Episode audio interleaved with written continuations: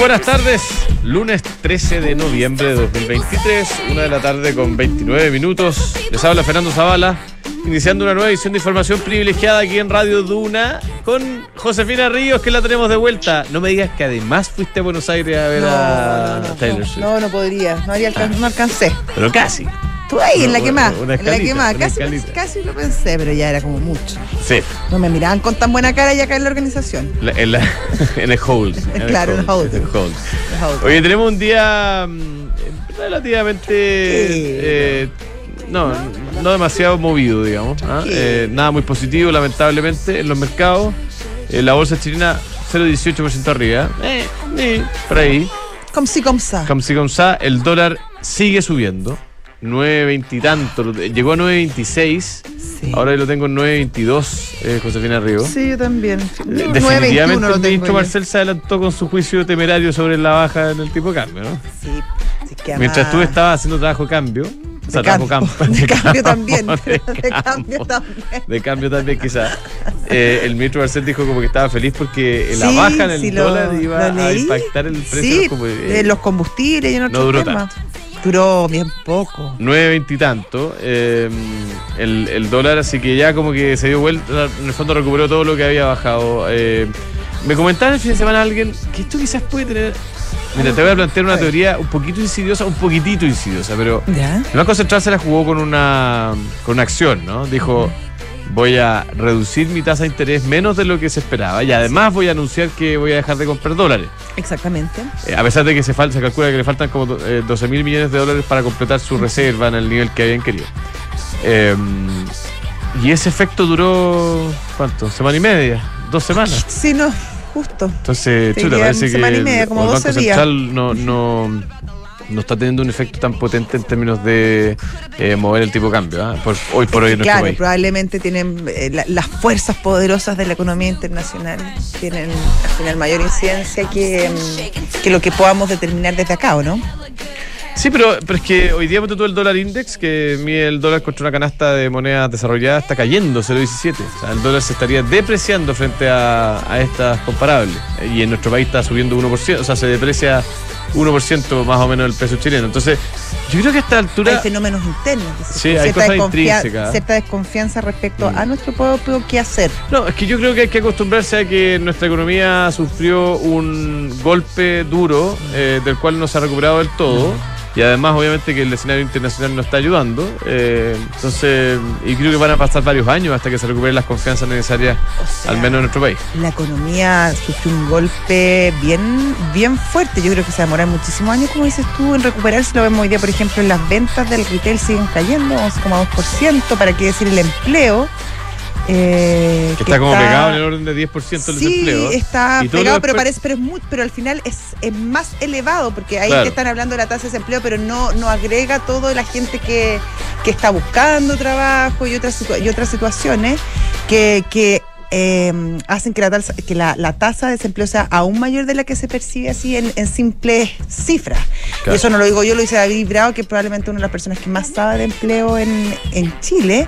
Y lo dice también la- los propios, los propios personas que dan trabajo y que dice que, que están súper detenidos, que hay poco incentivo a la contratación y que nos guste o no, ciertas decisiones que se han tomado eh, tienen una implicancia. Quizás a futuro van a ser buenas, no sé, eso tendrá que verlo el tiempo, el tiempo dirá, pero hoy le están pegando a la creación de trabajo y tiene que ver, por ejemplo, con la reforma del aumento al sueldo mínimo y también el de las 40 horas, que obviamente tiene un, impacto directo No, respecto a las tasas de contratación. Habían alguna idea dando vuelta que sí, sencillamente eran como ya para terminar de ah, el, el tema eh, negociación por, por rama. Bueno, claro, eso ya, eso ya está un Bueno, poco en más, fin. más descartado. Además de la incertidumbre natural que provoca el hecho de que estamos discutiendo la constitución del país, digamos, que se va a llevar a votación en, en algunas semanas más. Por supuesto, y también estamos discutiendo una, una reforma de pensiones que también podría tener un impacto sobre el empleo, porque finalmente es el empleador, eh, sea cual sea el diseño, el que va a tener una carga extra respecto a las cotizaciones de los empleados.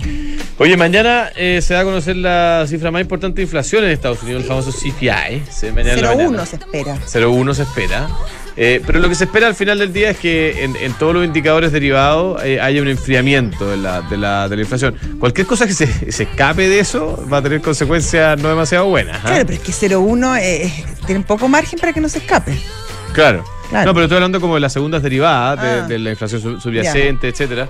Cualquier cosita que se nos escape, que, que no indique que esto se está enfriando y que el Banco Central de Estados Unidos, la, la Reserva Federal, eh, está logrando su objetiva, eh, el objetivo va, va a tener un problema. Oye, pero hablábamos de, de rebaja en la calificación de deuda o de Chile como país. Fíjate que Moody's ayer eh, recortó la calificación de deuda, o sea, no la calificación, en la perspectiva de la deuda de Estados Unidos. Lo mismo que nos pasó a nosotros hace un par de semanas. Claro, exactamente. Sí. Eh, no es que le bajaran lo, es que la perspectiva antes era estable y ahora es negativa, aquí lo mismo. Ahora, la, la, la calificación de la deuda de Estados Unidos es triple A. Sí, la calificación nuestra es bastante supuesto. más abajo. O sea, las posibilidades de que Estados Unidos pague son siempre más altas.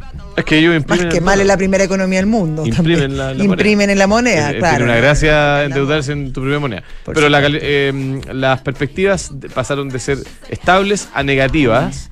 Eh, y además esto es relevante esta semana particularmente. Porque tú sabes que nuevamente se podría cerrar el gobierno de Estados Unidos El a viernes. Ahora, este es como el el, cuento del lobo, No, pero sí. literal. El lobo, el lobo, Claro. el lobo monetario, el lobo Y ayer fiscal, el presidente de la, de, la, de la mayoría republicana presentó un programa y lo encontraron malos todos, los demócratas, los republicanos.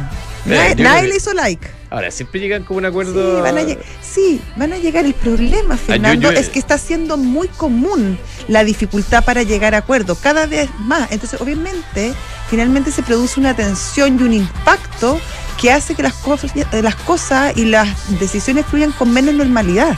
Claro. Y eso tiene un efecto sobre la economía y sobre, el, sobre todo sobre el medio ambiente, sobre eh, el, el lugar y el momento donde se producen las cosas. Sí. Oye, y en nuestro país, estimada Josefina, antes de ir al pantallazo, esta semana viene cargada de. Se nota que estamos en noviembre, hay mejor eh, clima y. Ojalá, harto- no, harto evento, Victoria. ¿ah? Harto evento, sí. Antes Victoria. Eh, tenemos eventos relacionados con el mundo de la desalación mañana, en Ya. la cumbre de Aladir, que es la Asociación Latinoamericana de, de la Desalación, que está bien entretenido eh, para los que están metidos en ese tema. Eh, después viene el miércoles eh, la primera cumbre de Venture Capital del país, Mira. organizada por la Asociación Chilena Venture Capital. ¿Ya? Eh, y después jueves y viernes Emprende tu Mente, Sí. Emprende tu Mente Day, ETM Day. Y PwC también tiene un evento, ¿no? y PwC tiene un El tremendo jueves, evento, sí. que es una premiación, más Una que premiación, premiación una de las, premiación. ¿cómo se llama? La, la, la premiación de, de mujeres que han estado vinculadas. Chuta, me- eso todos los años cambia, pero son premiaciones súper interesantes. de, claro, de, de nuestros amigos de, de PwC. Sí. Pero como te digo, estamos con una semana eh, cargada eh, de, de eventos que donde temas relevantes, venture capital, eh, infraestructura, inversiones, emprendimiento, están marcando la pauta. Así Lo que Emprende tu mente es bien entretenido. Vamos a estar ahí, les avisamos. vamos a estar en varios de estas vamos a cosas. estar en Vamos a estar- estos casos. A reporteando- contando reporteando en, En terreno. Sí, la, la. José Ríos me enseñó el año pasado cómo se hacía el, el tema reportaje. Extraordinario. ¿ah? Oye, tú eh, saliste harto bueno. No, Tenías el don. Más o menos. Tenías el Más talento. o menos. Más o menos. Bueno, y todo esto en- entrando ya en, en recta final de, eh, o más que en recta final, eh, y- oye, el, el- lo de PwC es el premio Impulsa. Impulsa, sí estoy viendo. Impulsa, que eh, lo entrega PwC Chile, la Fundación Chile Mujeres y Pulso, la tercera. Sí. Eh, y son el reconocimiento a las empresas con las mejores indicadores de diversidad de género en obviamente sus respectivos rubros. Y eh, esta distinción este año ha destacado a Agua. Bueno, ¿eso se puede decir o no? ¿O es secreto? No, yo no, No sé. creo que sea secreto. No pero si no no, le- si ¿es está- un si está in- spoiler? no, si está incluido en la invitación. Ya. Bueno, A- no, después se los, se los contamos el Bueno, se los contamos. Sí, Vamos a chequear con los amigos Para de que haya un poco de misterio ya. Todo esto, claro, mañana en, eh, ahí en Tánica. En, en, El jueves, el jueves. ¿El jueves? Ah, Sí, el el jueves en la- en el la tarde en Tánica, sí. Sí. Ya, ¿estamos, Josefina? ¿Al- ¿Algo más? No, no, ¿Sí? está todo bien. Arturo Curse, analista senior de Alfredo Cruz y compañía. ¿Cómo le va? Muy buenas tardes. Josefina Fernando, ¿cómo está? Muy buenas tardes. Bien, Arturo, tanto tiempo. Así es, pues. Oye, bueno, aquí estamos con un... ay, está todo centrado en función del dato mañana IPC norteamericano, ¿de acuerdo? Yo creo que hay, hay un- una expectativa muy fuerte frente a eso y por eso entonces que vemos que el S&P 500 se transa en 4.400 puntos, que era el nivel teórico de, de- de rebote, ¿de acuerdo? Si el IPC mañana, especialmente el IPC Core, y el IPC de servicio sale bajo lo esperado, es se empieza entonces a configurar un escenario donde vamos a ver un rally en el mercado norteamericano de renta fija, de, de- de por un lado, y por otro lado también vamos a ver un rally de renta fija en el mercado norteamericano, y entonces arrastre yo creo que podría beneficiar bastante al mercado local. ¿De acuerdo? ¿Ah? Eh, eh, en general, hemos visto una, una caída interesante del trecho desde el 505 al 462, que en parte está un poco apuntando a que el FED efectivamente podría haber encontrado un techo en su tasa de instancia. Entonces, eh, si, si los datos, insisto, apoyan, vamos a ver entonces un escenario mucho mejor, y si los datos no apoyan, probablemente estamos viendo un, vamos a ver un rebote de tasa de interés que va a generar una pérdida y también vamos a ver un- una, una, una caída de, de- de la bolsa, ¿de acuerdo? Eso es por el lado del equity. Por el lado del tipo de cambio, eh, hoy día hoy día operó estuvo casi en 925 aproximadamente, está cerrando en 922. Hay que decir que detrás de la depreciación del tipo de cambio, hay, hay tres temas importantes. La primera es la expectativa del mercado con respecto a que el Banco Central va a bajar la tasa de interés en diciembre, el 19 de diciembre, en 100 puntos base. Eso es lo hizo que, el tipo de cambio se apreciara, ¿de acuerdo? Pero por otro lado, como tenemos el plebiscito al 17, yo diría que el Banco Central la tiene bastante difícil, sobre todo si gana la opción la opción rechazo, que también creo que está siendo incorporado un poco en, en el peso del tipo de cambio, ¿de acuerdo? Y como tercer elemento, creo que está un poco la descomposición de la institucionalidad. Eso claramente está marcando cada vez un escenario mucho más mucho más complejo, ¿cierto? Eso creo que también se está reflejando un poco en el precio del tipo de cambio. Por tanto, creo que el tipo de cambio debería estar entrando entre 950 y tal vez 900, 890 antes del 17 de diciembre y después, bueno, veamos qué pasa después de esos resultados. ¿Mm? Excelente, pues don Arturo, como siempre, un placer escucharlo. Un abrazo grande. Muchas gracias, Arturo. Hasta luego. Arturo Curse, analista senior de Alfredo Cruz y compañía. Hoy te estaba comentando antes de. eh, esta semana se lanzan las órdenes, las preórdenes ¿Ya? de un nuevo artefacto que pretende revolucionar La cosa la es manera. súper en- moderna. Es un teléfono sin tel- no, no sé si es un teléfono, es un dispositivo de comunicación que no tiene pantalla. eh, O sea, no eh, pantalla física, porque tú, tú ves todo en la mano, por lo que es estabas un mostrando. pin. eh, creado, este es un artefacto creado por una compañía que se llama Humane, H-U-M-A-N-E, E, que tiene varios veteranos de Apple y que pretende revolucionar la manera en que nos comunicamos eliminando los aparatos. ¿ah? O sea, ya no va a tener que hablar por, por el aparato, sino que uno puede hablar nomás y esto como que capta el sonido. No, es bien interesante. A haber mucha gente hablando sola por las calles. Oye, solo 700 Ah. dólares el, el primer artefacto. Bastante más barato que los teléfonos inteligentes. Claro. Y cuando tú mitad. ne- necesitas ver eh, algo, tienes que poner la mano y como que proyectan Sí, un unas láser azules. Qué cool. nervio, ¿no? Es como una, como una radiografía. Pero que probar, hay ¿no? con información. Señores de Humane, estamos dispuestos a probarlo. Fernando se ofrece a probarlo y después dar su, su review Claro. al respecto. Oye, con Mercado Pago, transfiere dinero gratis, retira dinero en efectivo, compra con tu tarjeta sin comisión y mucho, mucho más. Todo lo que necesitas para tus finanzas está en un solo lugar. Date cuenta, abre tu cuenta Mercado Pago. Frontal Trust es especialista en activos alternativos, ofrece inversiones atractivas y rentables de mediano y largo plazo, gestionadas por expertos en los sectores de private equity, deuda privada, infraestructura y agribusiness. Ingresa a www.frontaltrust.cl, invierte con confianza, invierte en Frontal Trust. Y si usted le preocupa la reforma previsional, la jornada de 40 horas o el cambio en las gratificaciones, recurra al equipo de asesoría laboral de PwC Chile, expertos en reorganizaciones, auditorías laborales, soporte, negociaciones colectivas y mucho más. Visítalos en pwc.cl.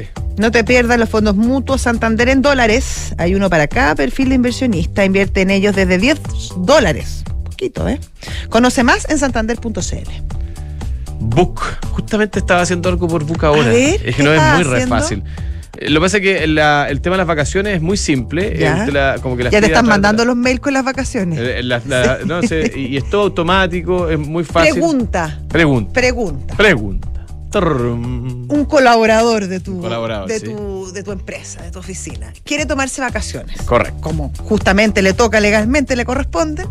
Él va y se mete a, su, a la plataforma Book y mete sus vacaciones o él tiene que ir donde el superior respectivo y es el superior quien ingresa. No, no, no, él, él va y ¿Ya? hace una solicitud que es muy fácil de hacer. No, oye, me quiero tomar, por ejemplo, en este caso, el viernes. Ya. Tengo un viaje. Ya. Caso real. Ya. Y al su supervisor directo le llega inmediatamente una alerta y a través de una plataforma muy sencilla, Ya. él aprieta literal con un clic, aprueba las vacaciones y queda todo registrado. ¿O no? ¿O no? claro, eso genera otro tema, digo, ¿o no? Oye, Book crea un lugar de trabajo mucho más feliz. EconoRent y CMR se unen para entregarte la mejor experiencia. Todos tus arriendos pagando con CMR o débito para ver tienen un 10% de descuento. Acumula CMR puntos y además tus Econo puntos pueden ser canjeados por CMR puntos. Sin duda una gran alianza. Excelente. Ya, estamos al aire con don Guillermo Ramírez, diputado integrante de la Comisión de Hacienda de nuestro Congreso Nacional. ¿Cómo le va, don Guillermo? Diputado, ¿cómo está? Muy buenas tardes, Josefina. Buenas tardes, Fernando. Muy bien. Y contento por el contacto. Sí, lo, lo noto contento. Oiga, qué bueno, ¿eh? porque la verdad que no se escuchan demasiadas buenas noticias, o al menos no, no avanzan mucho los temas, ¿o no? ¿Cuál es la sensación? Partamos por una mirada general respecto a los temas de la Comisión de Hacienda. ¿En qué están hoy día? ¿Cuáles son los temas que los tienen ocupados? No, hoy día la Comisión de Hacienda está exclusivamente abocada al tema presupuesto. La semana pasada la Comisión Mixta Presupuesto sesionó lunes, martes, miércoles, jueves y viernes. Terminamos el viernes como a las 10 de la noche. Y hoy en la tarde parte la misma discusión en la Cámara de Diputados. Probablemente tome tome harto tiempo también discutir las partidas una por una y la próxima semana se va al Senado y ahí ya vamos concluyendo el tema de la ley de presupuesto. Está pendiente, por supuesto, en materia política el tema del pacto fiscal famoso, en donde tenemos coincidencias y también tenemos serias diferencias con el gobierno. Está pendiente el tema, que también va a pasar por la Comisión de Hacienda, de algún eventual acuerdo en materia de pensiones. No, todo, todo está pendiente y, por supuesto todo teñido con una campaña que, que del plebiscito que afecta de manera muy importante eh, a la economía, porque al final eh, no sé, pues yo creo, yo, yo, estoy convencido que algunas cosas que hemos visto hoy día, por ejemplo, una, una alza que hemos visto hoy del dólar, tiene mucho que ver, pienso, eh, con la caída que tuvo ayer a la favor eh, en algunos puntos en la academia. Yo creo que mm. el mercado siempre va internalizando los escenarios más posibles y cuando esos escenarios son malos se empieza a notar al tiro.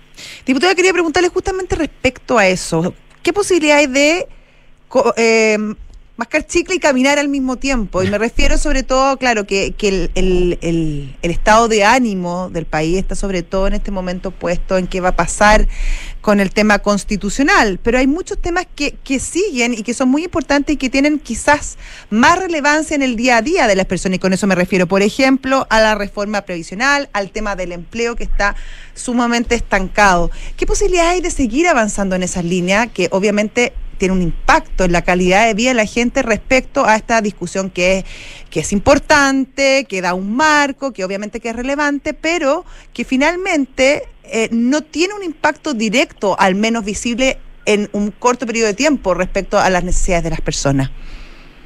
Mira, déjame separar los dos temas. Tú mencionaste lo de pensiones y mencionaste el tema del empleo. Yo hoy día en la mañana estuve en el Encuentro Nacional de la Pequeña Empresa, organizada por CONAPIME. Mm. Eh, no sé si ustedes se acuerdan, el año pasado fue el presidente Boric, fue bien polémico lo que ocurrió ahí, el presidente pidiendo eh, respeto, ¿se acuerdan? Sí, eh, sí, sí, Bueno, este, este año, el, viernes pasado, el presidente se excusó de asistir hoy día, yo estuve ahí en la mañana, y la verdad es que el discurso de la presidenta de CONAPIME era muy claro. Ella decía, tenemos problemas de empleo, eh, no tanto o no solo por un problema de incertidumbre, sino porque el gobierno ha empujado malas políticas para el empleo, eh, desde el tema de las 40 horas eh, hasta esto de que las pymes ya están empezando a tener pesadillas con los puntos adicionales de cotización en materia de salud y tantas otras cosas que todos conocemos que pueden afectar el empleo. Entonces, se han detenido proyectos importantes de inversión por el Comité de Ministros y otras instancias que dependen exclusivamente del presidente Boris, o sea, han sido bastante enemigos de la inversión y por lo tanto eso lesiona la capacidad de generar empleo. Eh, otro tema distinto, que ya no tiene que ver con el gobierno propiamente tal, es el tema de las pensiones. El problema que tenemos hoy día en, en el proyecto o en la reforma a las pensiones es que tenemos un sistema político que prácticamente garantiza que en los temas grandes que requiere Chile eh, probablemente no vayamos a tener más acuerdos hasta que se cambie el sistema político. Eh, en el pasado, cuando habían problemas eh, o, había que hacer reformas en materias delicadas como pensiones, bueno, quizás se tomaban su tiempo, pero había acuerdo, era, había la, capacidad de llegar a acuerdo porque el Congreso tenía menos parlamentarios y habían menos partidos políticos, habían dos grandes bloques. Eh, y eh, durante esa época hubo cinco reformas a las pensiones importantes, desde la, de los multifondos hasta la que creaba el, el pilar solidario. Hoy día nosotros llevamos eh, ya, no sé, ocho, diez años intentando llegar a un acuerdo en materia de pensiones y ha sido imposible porque el nuevo sistema Se logró con la pensión garantizada. Claro, pero al final, ¿tú alguna vez has visto el Congreso votar en contra de, de, de, de regalar plata? En el fondo... No es regalar. Está bien, pero de, entregar plata, eh, el, gobierno, el, el, Congreso siempre va a votar a favor, pero al final las reformas pueden tener un componente de ir subiendo la PGU, pero son mucho más complejas que eso, hay muchos otros temas. Eh, yo tengo la impresión que no va a ser posible, así como vamos, llegar a acuerdo en materia de pensiones o de pacto fiscal simplemente porque hay 20 partidos en el Congreso y es imposible llegar a acuerdo entre 20 partidos. Son demasiados parlamentarios. Todo esto además... pero, ah, pero en, la práctica, diputado, ¿en qué estamos con el pacto fiscal? Porque eh, como que volvió a reflotar este tema. Yo, yo de, verdad pensé que ya no íbamos a tener temas tributarios más en este gobierno, pero parece que el gobierno todavía tiene energía para seguir impulsando esto. ¿En qué está? ¿Qué es lo que se está discutiendo? ¿Cuál es el ámbito en el cual se está discutiendo este eh, esta, esta reforma? A ver, déjame partir por lo positivo. Dentro del tema pacto fiscal, hay temas como, por ejemplo, eh, avanzar en la agenda para evitar tanto permiso y tanta burocracia para poder facilitar la inversión. En eso estamos todos de acuerdo. El gobierno ha presentado una propuesta súper concreta de cómo reducir los trámites, de cómo ir reduciendo además las instancias para no tener que ir a cada ministerio a pedir el mismo papel. Eh, yo creo que eso es positivo, estamos todos de acuerdo y nobleza obliga, creo que el ministro Grau en esa materia eh, ha acertado y va a contar con todo nuestro apoyo. Luego hay otros temas, como por ejemplo eh, normas anti-evasión y anti-elusión. A uno puede no gustarle un determinado impuesto, pero si el impuesto es está establecido por ley, todos tienen que pagarlo. No pueden pagarlo solamente algunos. Y claro, cuando nosotros hablamos de eh, evitar la evasión, nosotros también vamos a apoyar al gobierno en esa materia, particularmente en el tema evasión. La elusión es bastante más discutible. pero luego está la otra parte de la agenda del gobierno que insisten en subir impuestos y nosotros estamos absolutamente convencidos que lo que este país necesita es bajar impuestos, no subirlo. Entonces, ahí no hay un terreno común y por lo tanto yo veo que es absolutamente imposible llegar a acuerdo. Eh, porque mm. en el fondo nosotros haríamos exactamente lo contrario a lo que está haciendo el gobierno. Fíjate, Fernando, que nosotros aprobamos hace una semana atrás o dos eh, un proyecto de ley que genera beneficios tributarios para la compra de nuevas viviendas, ¿ya? El argumento del ministro Marcel era que estaba deprimida esta industria, que bajar impuestos dinamizaba, incluso se atrevió a decir, todo esto está por escrito en la presentación del ministro Marcel, se atrevió a decir que, que, el, fisco iba a recaudar más con la mayor actividad en esta industria.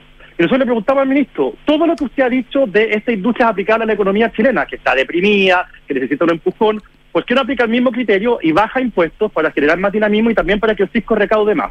Silencio de parte del gobierno. Entonces, al final en materia de impuestos tenemos una diferencia tan profunda que yo veo absolutamente imposible llegar a acuerdo en esa materia. Diputado, ¿y es posible separar el proyecto en dos? Porque generalmente estos temas se tramitan justamente en paquete para que, que, tenga cierta factibilidad, que se aprueben también las normas que apoya el gobierno, pero que no necesariamente son aplaudidas por la oposición. Entonces, pensar en poder dividir el paquete resulta un poco ilusorio, ¿no? A ver, este gobierno en particular siempre juega al todo o nada. Mm. Eh, le encanta esto de hacer paquetes y... no, no ha sido una estrategia muy eficiente hasta ahora. La ido también. No, la también con él. No la ido bien, le, rechazamos la reforma tributaria, no se ha votado ni siquiera un artículo, ni siquiera un artículo en materia de pensiones.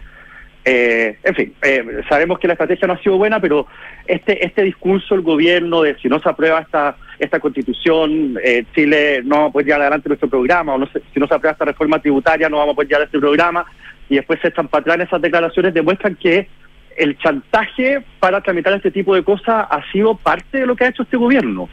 Eh, y nosotros el chantaje simplemente no lo aceptamos. Si ellos no quieren separar el proyecto, bueno, tendrán que hacerse cargo de por qué no avanzaron nada respecto de sus propuestas. Si ellos mm. están dispuestos a dividirlo y por un lado poner permisología, poner incluso las normas anti-elusión, que nosotros si están bien hechas las vamos a apoyar, eh, podemos avanzar al menos en eso. Y bueno, el tema tributario, particularmente la subida de impuestos, eh, posponerlo, porque no vamos a llegar a acuerdo en esa materia. O sea, yo en esto quiero ser súper claro. Nosotros jamás vamos a votar a favor de subir impuestos en este gobierno. Ya, o sea, ¿usted estaría dispuesto a votar en contra del paquete de la idea de legislar un pacto fiscal, dejando fuera la acele- acelerar la permisología y dejando fuera el tema de la evasión por no subir impuestos? Bueno, el tema permisología lo ha llevado adelante el ministro Grau y el tema impuestos lo ha llevado adelante el ministro Marcel. Así que yo espero que un proyecto vaya a economía y otro proyecto vaya a hacienda. Perfecto. Claro. Oye, eh, señor diputado, eh, una última pregunta eh, respecto al tema del pre- presupuesto, porque se conoció este fin de semana el informe del Contralor que, bueno, yo no quiero hacer interpretaciones, pero básicamente lo que pasó con el, el caso Democracia Viva parece que pasaba en todos lados y había, algunos dicen que incluso que había un mecanismo, ¿ya? Un se habla de un mecanismo, como la serie de Netflix. Eh, ¿Está ese tema siendo conversado dentro de la, de la negociación presupuestaria para que, obviamente, para controlar esto y para que no tener, eh, eh, para que no sigan los casos de fraude, de falco em, y platas mala vida en el futuro? Sí, por supuesto. Mira, el, el informe de Contraloría es demoledor. No dice expresamente que haya un mecanismo, pero es la primera conclusión, la más fácil de obtener cuando uno lo lee, porque al final lo que ocurrió al interior del Ministerio de Vivienda ocurre en casi todas las regiones del país y en casi todos los casos están involucrados los CEREMI, CEREMI nombrados por el presidente de la República y por el ministro de Vivienda. Eh, y los casos son grotescos, o sea, traspasos millonarios de plata a fundaciones que ni siquiera iniciaron actividad en el servicio de impuestos internos y una serie de cosas que uno dice que son absolutamente ridículas y que son casos de corrupción evidente. Entonces, claro, siempre en el Congreso hay gente de izquierda que se aprovecha, se quiere aprovechar de su propio dolo y decir, bueno, como acá se ha robado, eh, impidamos que se traspase plata a instituciones privadas y que todo lo haga el Estado, no, por, por ningún motivo. Nosotros creemos en la participación. No, además de hay muy buenas civil. fundaciones que Claro, hacen muy que- buena pega todos los días. Claro, exactamente. O sea, nosotros eh, tenemos que relevar el hecho de que hay un montón de instituciones que hacen bien su pega. Entonces, no se trata de limitar el traspaso a instituciones privadas, sino que se trata de traspasarlo a instituciones privadas que no sean Que no se roben la plata, que hagan la pega. hechas, hechas para sacar la plata y, y- y hechas eh, por militantes de partidos de este gobierno, sigamos las cosas como son. Los miembros de estas fundaciones eran militantes de partidos de este gobierno. Entonces, eh, nosotros lo que estamos haciendo, particularmente en la partida de gobiernos regionales, es permitir el traspaso, seguir permitiendo el traspaso, pero con mayores controles.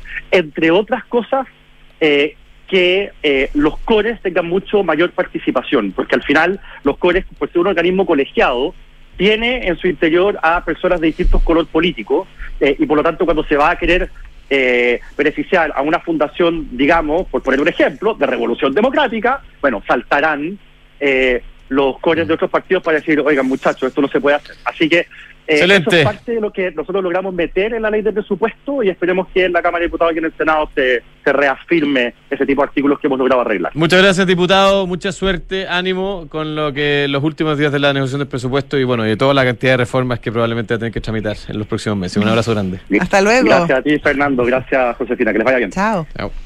Guillermo Ramírez, diputado integrante de la Comisión de Hacienda. ¿Ah? Eso es muy importante. Si usted está buscando invertir en una propiedad, le recomiendo que vaya a ver los proyectos de Almagro, departament- departamentos, digo, con excelentes terminaciones, alta demanda de arrendatarios, 45 años de trayectoria que los respaldan. Encuentra todos los proyectos de inversión en almagro.cl slash inversionista. Bueno, parece que fue una locura el éxodo, el, casi que viajaron en procesión los chilenos a Buenos Aires para ver a Taylor Swift que canta en este momento. Todos los que viajaron por avión vieron la espectacular Ducati Gracias.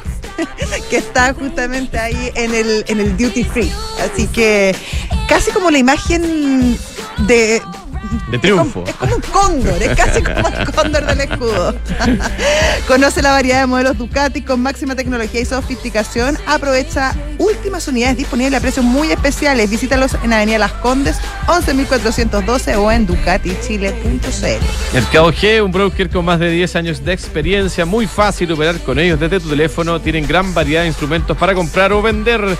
Ingrese usted a mercadog.com, resolverán sus dudas. Nos vamos, Josefina Ríos. Nos vamos como bailando. Buena Leo canción. Fender, oye, el visionario Leo Fender, el creador de los instrumentos musicales Fender. Fender. La guitarra Fender, un clásico. Clásico de todos los tiempos. Fender Strato.